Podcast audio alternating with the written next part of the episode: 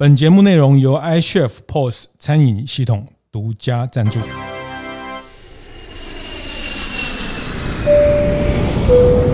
我的创业从乡镇开始，欢迎收听大店长乡公所，我是乡长游子燕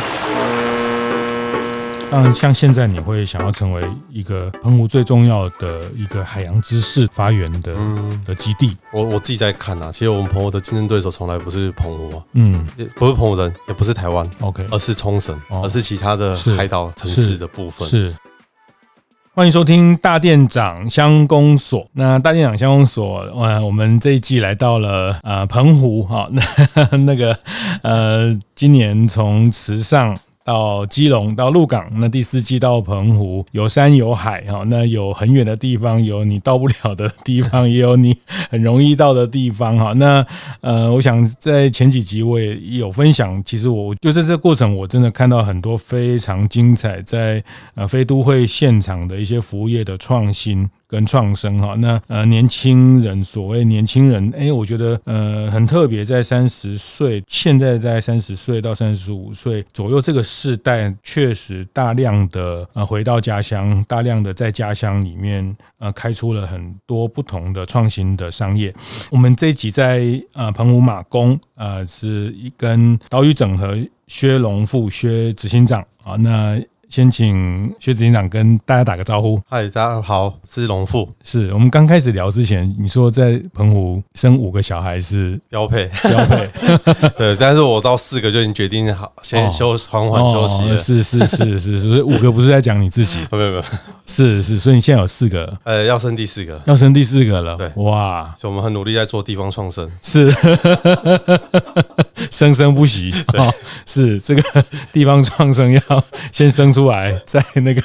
所以澎湖是是大家对于呃生小孩的热情会比较，应该说跟我们的产业有一点关系啦。是因为我们这边大家都知道，就是旺季跟淡季，淡旺季明显。是，所以旺季专做生意，然后淡季生小孩。哦，是是是，不是在生财，就是在生小孩。是，呃，其实呃，龙富兄也是一个澎湖的小孩，嗯，那跟很多澎湖小孩一样，到台湾念书，然后。呃，你回来回到澎湖那时候是几岁？十一年前，二十六，二十六。哎，所以也是，是研究所毕业的时候就回来了。哦，你是念什么方面的？念政治，政治啊，是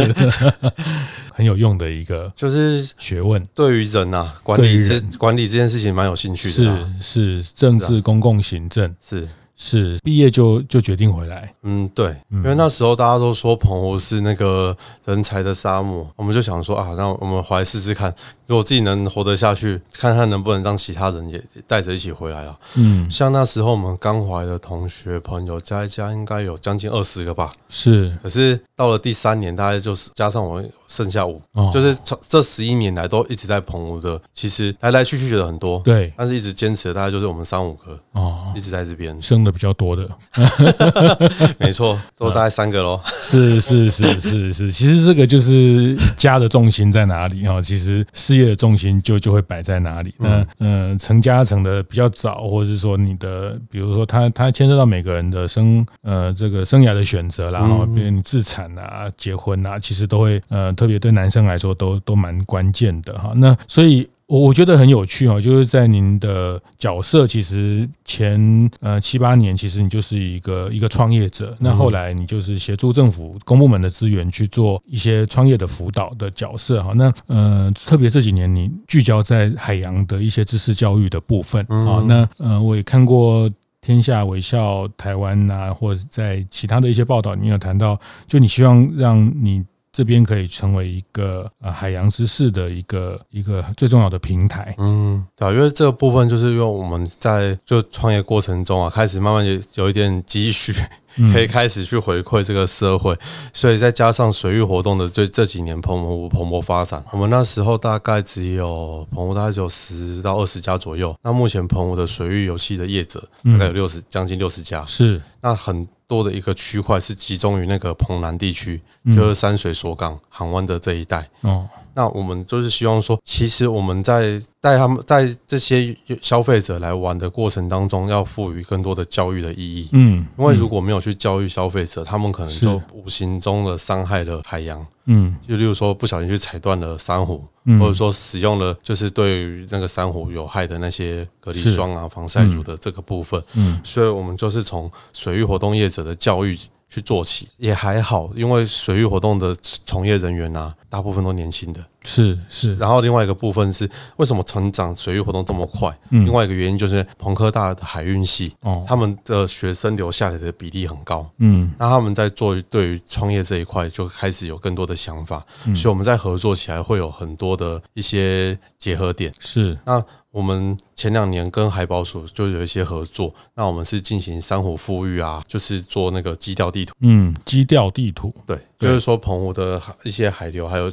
在哪个地方去适合钓什么东西，是的这个部分。嗯，我们是希望说，慢慢的把这样的呃知识累积起来之后，以后我们除了是人才的培力中心以外，我们在我们其实澎湖对于服务的输出，我觉得理论上应该是很有空间的。哪方面的服务的输出？澎湖的水域其实很发达，嗯，台湾的那些香蕉船啊，很多也都是从澎湖开始。是，那像海底漫步、头盔潜水，嗯，这个其实也是都从棚屋开始慢慢往外去延伸。嗯，那我们这几年业者有去做一些浮具的开发，浮具就是呃，SUP 这几年很红的是 sub，嗯，那 sub 后面可以拖好多人去做浮潜，哦，那我们就是把 sub 去。去做那个，就跟很就是我们辅导业者他们去做这样子的开发。前面以前的那个教练啊，他也是就是游泳一边游一边啊，他用 sub 去。连接前后的时候，SUP SUP SUP 对，他就可以站在上面，然后去观察那个消费者他来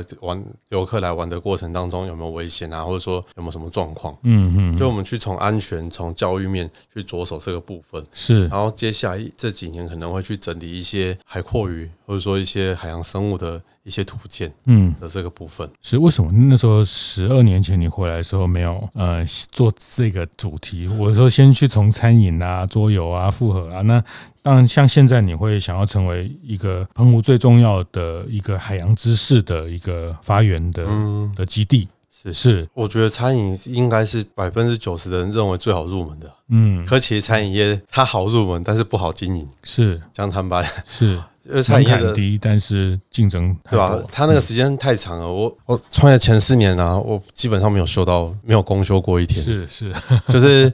不管淡淡季旺季，因为我们还有那时候去协助饭店去做早餐哦，然后自己还要做到宵夜。所以其实那个整个工时一一天大概要工十四小时，嗯，十四到十六小时是都都，但就是一个很好的基础，然后就是对整个服务业的，就是对于整个产业的运作啊，还有说服务业就了解的速度上就会比别人快啊，是，就是用三年的时间去换来的，嗯嗯嗯。那你你觉得澎湖的海洋的活动，它最最独特的魅力会是什么？我觉得，如果是以冬天来说啦，那个基调啊，去跟那个雨搏斗的那个感觉，不管男女老少，我觉得它都都有让人家有很不一样的感受。而且因为我们今天船钓多，而且前两年还有一个新闻，就是我觉得那是商业操作的问题啦。再加上可能游客不得不不不了解，我们到港口边把别人接送到一个平台，那他就在那边钓了。嗯，这个对于一般有在钓鱼的人觉得 OK，就没有感觉被放生，因为钓鱼本来就是要到某个定点去是去等鱼了。是啊，可是对于那种第一次的。他不了解这个情形，他就觉得说啊，怎么传传家把我再去一个，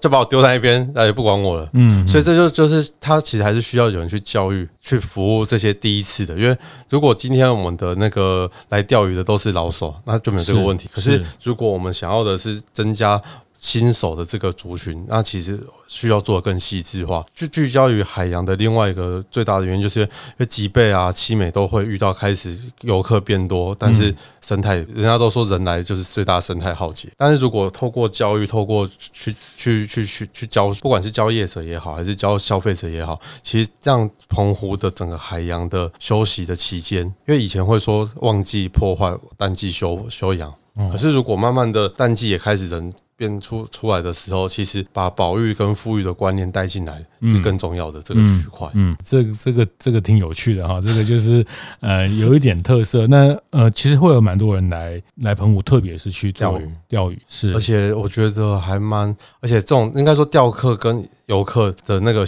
的行程其实又不太一样。对。像钓客，他们大概一来，通常是最最少大概都一个礼拜，因为潮汐的关系。是，然后另外一个部分是钓客，他们如果以民宿来看啊，他们会希望说有人就是清洁桶。就是清洁他们装备的地方，嗯，跟帮他代客料理，因为有些会会钓，但是不一定会煮，是，对，是，所以在代客料理这这个区块就是可以发展的一个部分。哦哦，这个是一个很很有趣的服务哈，服务啊，而且我听我听过，因为过去我比较长的时间在财经媒体的工作，其实很多企业老板还蛮多，有一定的比例，我听过他们很很喜欢钓鱼，嗯，就是他就是钓鱼是一个我没有那么的理解那个状态。但是，但我们就一般的的兴趣去钓鱼啊，带小朋友去这种鱼池钓鱼啊等等。但是，呃，我后来知道这种专业的钓客，他们其实在钓鱼里面，呃，那个乐趣其实非常非常深的。嗯，就是说，呃，等待鱼的过程，怎么样去，呃，这个跟这个找到对的地方，其实它很多很多方法，很多方法，就像呃跑马拉松一样，我们就觉得啊，就就是跑啊跑啊，没有。其实这个马拉松有很多很多的方法，穿怎么样鞋子啊，怎么样饮食啊，这个跑步前一周的饮食，一天的饮食，还有跑步的整个饮食的调整等等，其实它它都是一个很专业的活动。所以钓矶钓这件事情是呃这几年会越来越多的玩家来这边做的一个水上活动。对，而且这几年我们也有跟那个 Okuma 就是去办一些基调比赛，是是，所以台湾的很棒的一个钓具的公司。没错，所以我觉得这慢慢的有一点算是起来了，有也有被看到这个部分。是，而且像澎湖现在有一两个年轻人，他们在专门在做假饵，嗯，我觉得很特别。假饵，对。因为它的假饵现在在市售价，它的最贵的那一款已经破万了哦。所以以基钓来说，就是在岸边、在呃海边的这种基钓的方式，在澎湖一年四季都可以来。但是比较刺激的一定还是冬天啊，秋冬的部分，因为风浪啊，除了要跟鱼以外，还要看还要会看天候。它特别是适合在秋冬的时候。对，而且秋冬的，我觉得另外一个发展秋冬的原因，是因为因为钓客来都要做比较长的时间。对，夏天来太贵了。对，一次夏天来住一个礼拜可能要两三万，嗯，可是也许冬天来一个礼拜可能就是一万块以内是就可以搞定，是是是，所以我觉得跟那个产业的淡旺季有关系啊，嗯，很很棒啊，我觉得它本来也应该在在不同的季节做不同的主题的规划哈，所以这在水上这件事情，透过生态的理解，透过基调，那一年四季都可以去进行啊，那这个是。是这边的魅力哈，因为坦白说，对于水上活动这件事情，呃，像我们这些老人哈，就是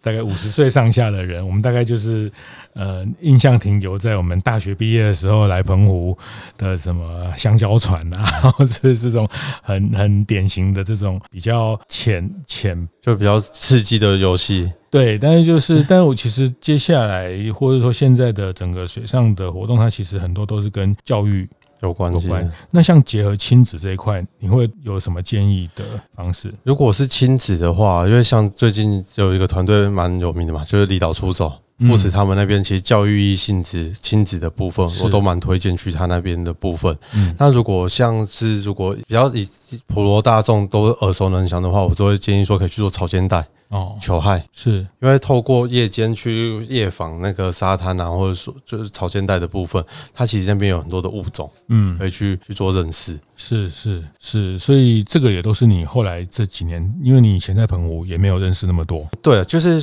应该说以前不比较没有时间想这么多啦，啊，现在相对时间慢慢比较多，而且加上。行业的转换，对，因为顾问业其实有一个特色，就是要去看每个各个产业它所需要的东西。嗯，对，嗯嗯，所以你觉得这部分还有很大的潜力可以去发展澎湖的一种更有魅力跟不同的一个观光的题材。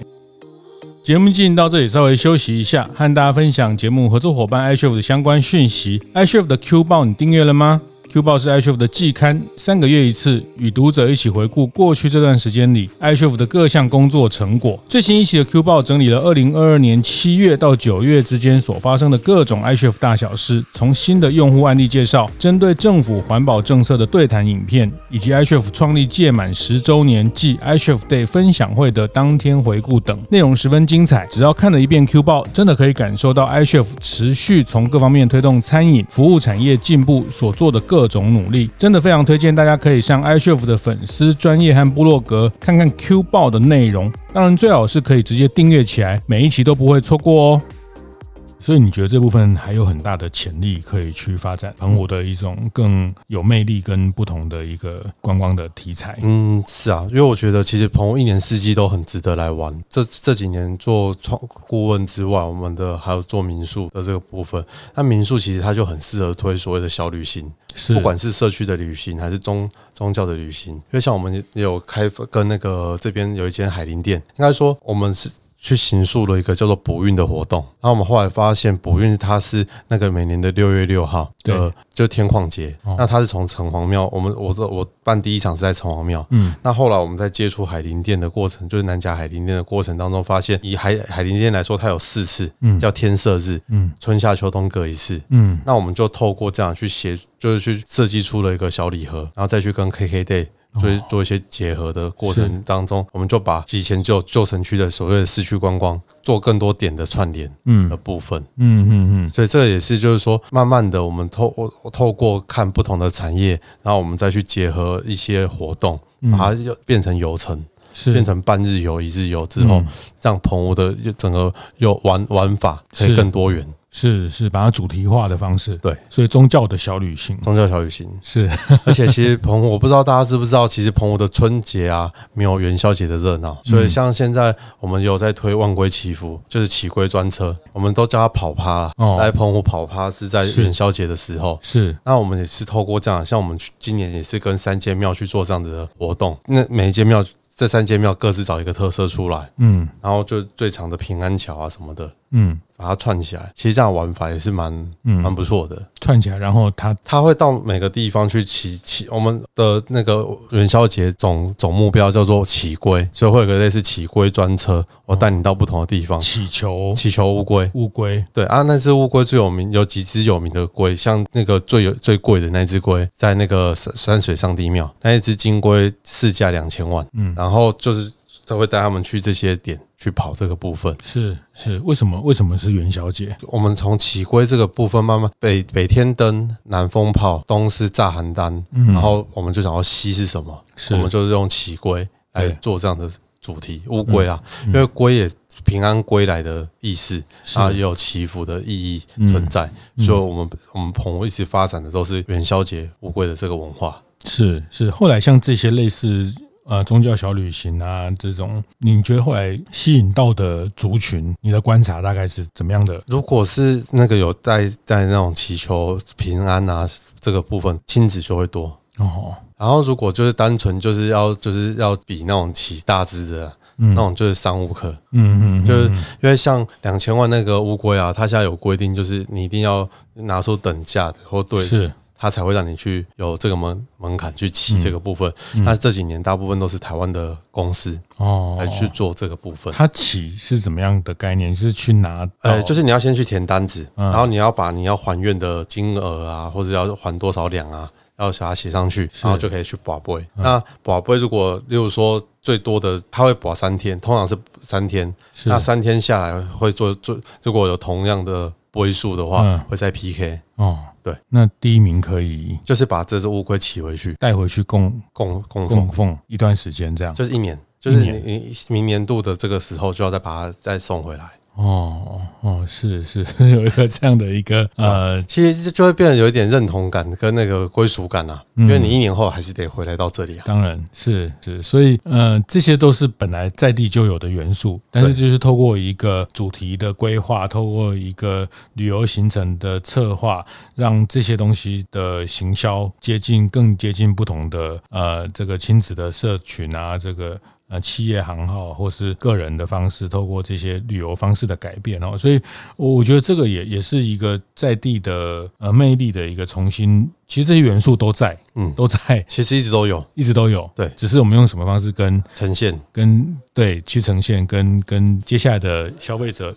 去沟通，嗯、是是是，大概就是你们这几年在呃努力再去思考的事情，嗯，所以呃，你觉得这个里面海洋这件事情还有很多的题目可以去创作啊？那所以接下来或是说呃要回来创业的年轻人，你大概你通常都会怎么样提醒他们？应该是这样说，其实。市场的需求啊，我觉得没有饱和的一天啊。对，尤其有很多人都说，澎湖民宿目前啊，大概一千三百多间哦，包括离岛，就整个澎湖。对，但这一千三百多间大概是这十年来成长的。对，是这表这表示说，很多人都说啊，民宿是不是饱和了？是不是饱和了？嗯嗯、但是以喜新厌旧的这个角度来看，是不会饱和的。嗯嗯，因为很多客人有时候通常就是。这一次来住这间，下次来住 B。通常第二次选完之后，就会决定他会不会再继续换新的哦。因为如果第一家服务的很好，嗯第二家服务的普通，但是很漂亮，嗯，通常还是会回来第一家。是，所以品在澎湖的经营品牌的这个延伸力啊，我觉得澎湖至少要做三年以上，品牌才会定型。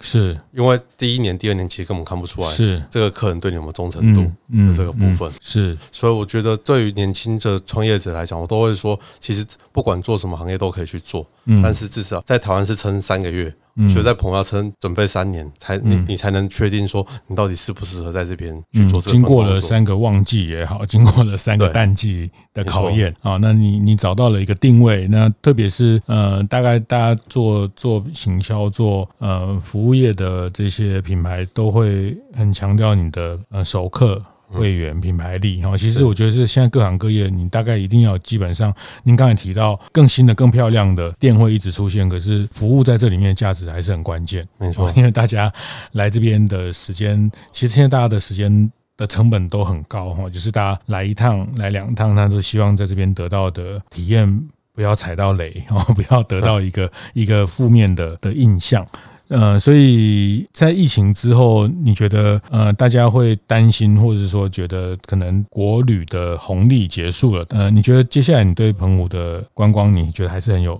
接下来很有可能性。嗯，其实澎湖的观光吼一直以来都是以国旅为主。对，那我觉得它的竞争对手啊，我我自己在看啊，其实我们澎湖的竞争对手从来不是澎湖啊，嗯，也不是澎湖人，也不是台湾，OK，而是冲绳，而是其他的海岛城市的部分。是，所以我觉得在这个过程当中，这三年的疫情反而让澎湖，我觉得有让比较冲冲量的，然后。价格低的，嗯，淘汰了大部分的，嗯嗯，所以我觉得在值得上面的改变，是我觉得这几年慢慢有看到的部分，是。大家开始会去想说，我的民宿可以去延伸出什么产品，对，我的海海水水域活动可以延伸出什么样的东西，就像我们今年辅导的一家业者海底漫步的部分，他们就开始去做了那个友善海洋的隔离霜。嗯，这这个部分、哦、就是他会开始去发展他的周边，是他透过周边，那以后不一定要来澎湖玩才能消费到它嘛。对，它的品牌就是因为它是从珊瑚富裕，澎湖第一个做珊瑚富裕的开始是做起的一个业者。那透过这样子，它的品牌就会开始去累积它的周边商品，对于环境都是友善的这个区块。嗯嗯，那其实这样他发展了一个隔离霜这样的一个。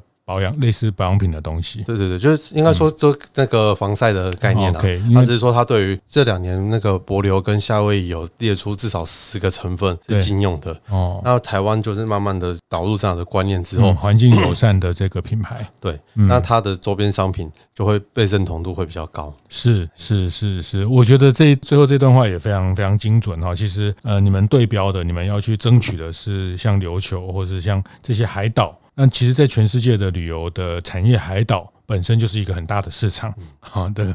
呃，这个我们上上一前几集讲的马尔蒂夫啦，或者是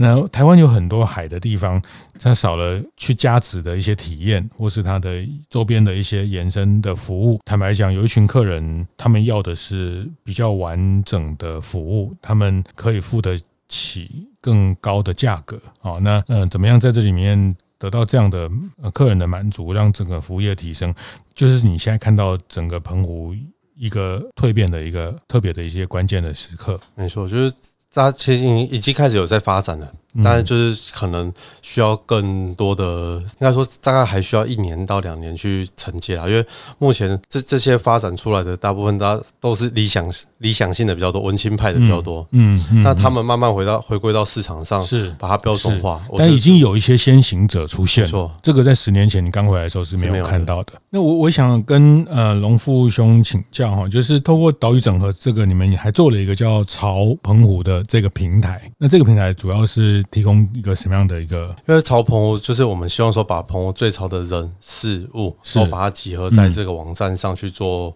露出的部分。对，那我们从去年还做了一件事情，叫做产业体验。嗯，因为大家来澎湖工作生存的时候啊，通常都会先从可以做什么工作开始找起。是，那这边的工作大概早期传统的都是集中于军工教警医嗯部分。那如果是以民间产业来说，大概就是民宿管家。还有那个导游领队的这个区块为大众，那我们就是透过我们去经营这样的一个平台，我们有点像想要经营人力人才媒合的平台的部分。对，那我们就整理出了一些产业的部分。那像我们的产业体验来说啊，有做那个牡蛎养殖，嗯，然后香王养殖，就是养那个海狸，然后有去做那个海菜、对紫菜的种植的部分，然后还有做那个哦草编，嗯，就是那个他拿就是在地的草。去做编草鞋的这个部分，总共零零总总加起来有十六个。那我们就是跟这些业师，我们有点像是用师徒制的。方式来做这件事情，嗯，我们先去找好老师，然后再再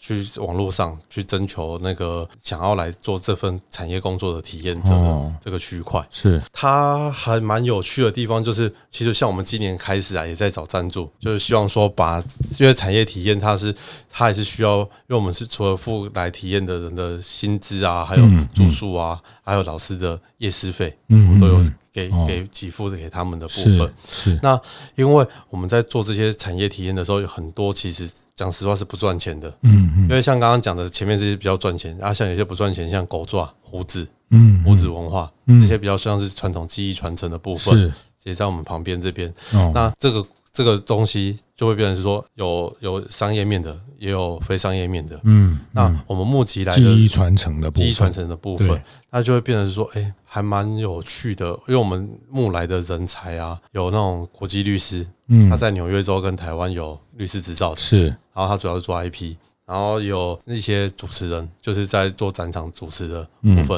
嗯嗯、那也有，所以他们都从本岛过来，全部都从本岛过来。从本岛过来。那这十六个里面呢、啊，是也有正式移居来的哦。因为像他去做那个珊瑚，就是海底漫步，他去做珊瑚富裕的这个部分，是他就留下来也创业，他也待在他们公司里面、嗯、去做二创的部分。嗯，嗯那也有做那个，也有一个是来做那个，他来做草编，他后来现在。移居来澎湖，他是讲了一句话，他说在澎湖是他愿意走出门散步最多的日子，是。因为他以前好像是戏子人吧，嗯，他是跟我说在台湾在在那边生活啊，每天阴天比较多，下雨天比较多，是。他都觉得他非常发霉了，嗯，所以他 来澎湖之后，他觉得这边的气候很舒服。那他本身是做塔罗。还有那个，那他现在驻点就是在鱼熏跟那个草根果子，嗯，去做那个帮人家算塔罗牌的这个部分。是你说，就是你们在潮澎湖这个平台会提供工作体验，呃，就这个这个就不是。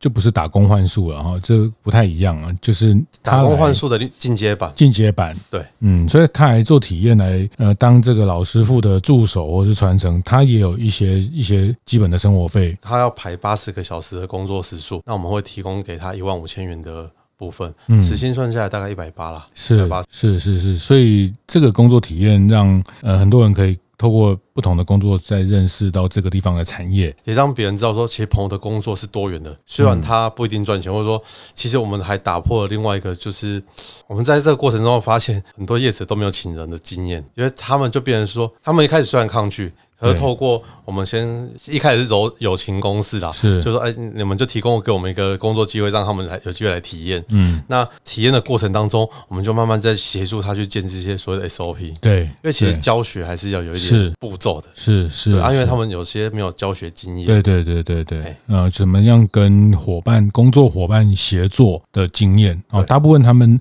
欠欠缺这个经验或练习，或者是呃这个呃了解，所以他们就会把。法也说就不喜欢请人，然 后就是说，然后呃，但是我觉得那个最后你一个品牌或是一个一个商业的运作，它还是需要团队的一个协力。那这个就是你们在朝澎湖这个品牌去提供的一个工换宿的进阶版，是产业体验。我都我都把它讲是产业体验。呃，所以已经办过一次了。呃，我们目前就是从去年的四，诶，去年的六月开始，它到今年的六月是第一阶段结束了。是，然后我们接下来就是预计会招募明年度的部分。那其实我们现在也在跟朋友的业者，因为有些看到就说，哎，我们来找来的这些产业体验的伙伴啊，嗯，素质都很高。是。就是不管颜值、学历还是工作能力，真的都是啊，颜值要摆第一啊，所以接下来大家要申请的人自己先注意一下。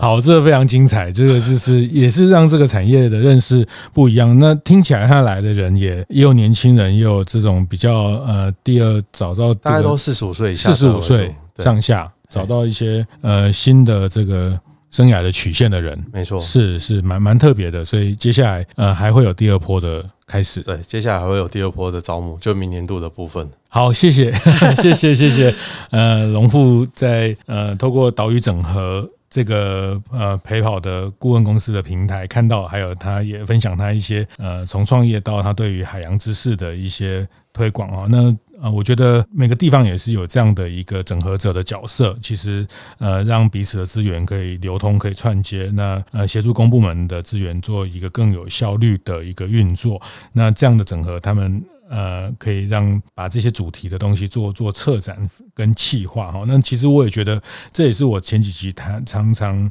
呃也特别有感，就其实接下来的地方的商业地方的所谓创生，像呃龙富兄这样的一种创有创业经验，然后擅长做企划啊，做行销这种创意性的人才，其实也是非常关键的的角色。谢谢，谢谢今天您的分享，谢谢。好，谢谢。听完也邀请大家到 Apple。Podcast 订阅、评分、留言，大店长乡公所，我们下周见。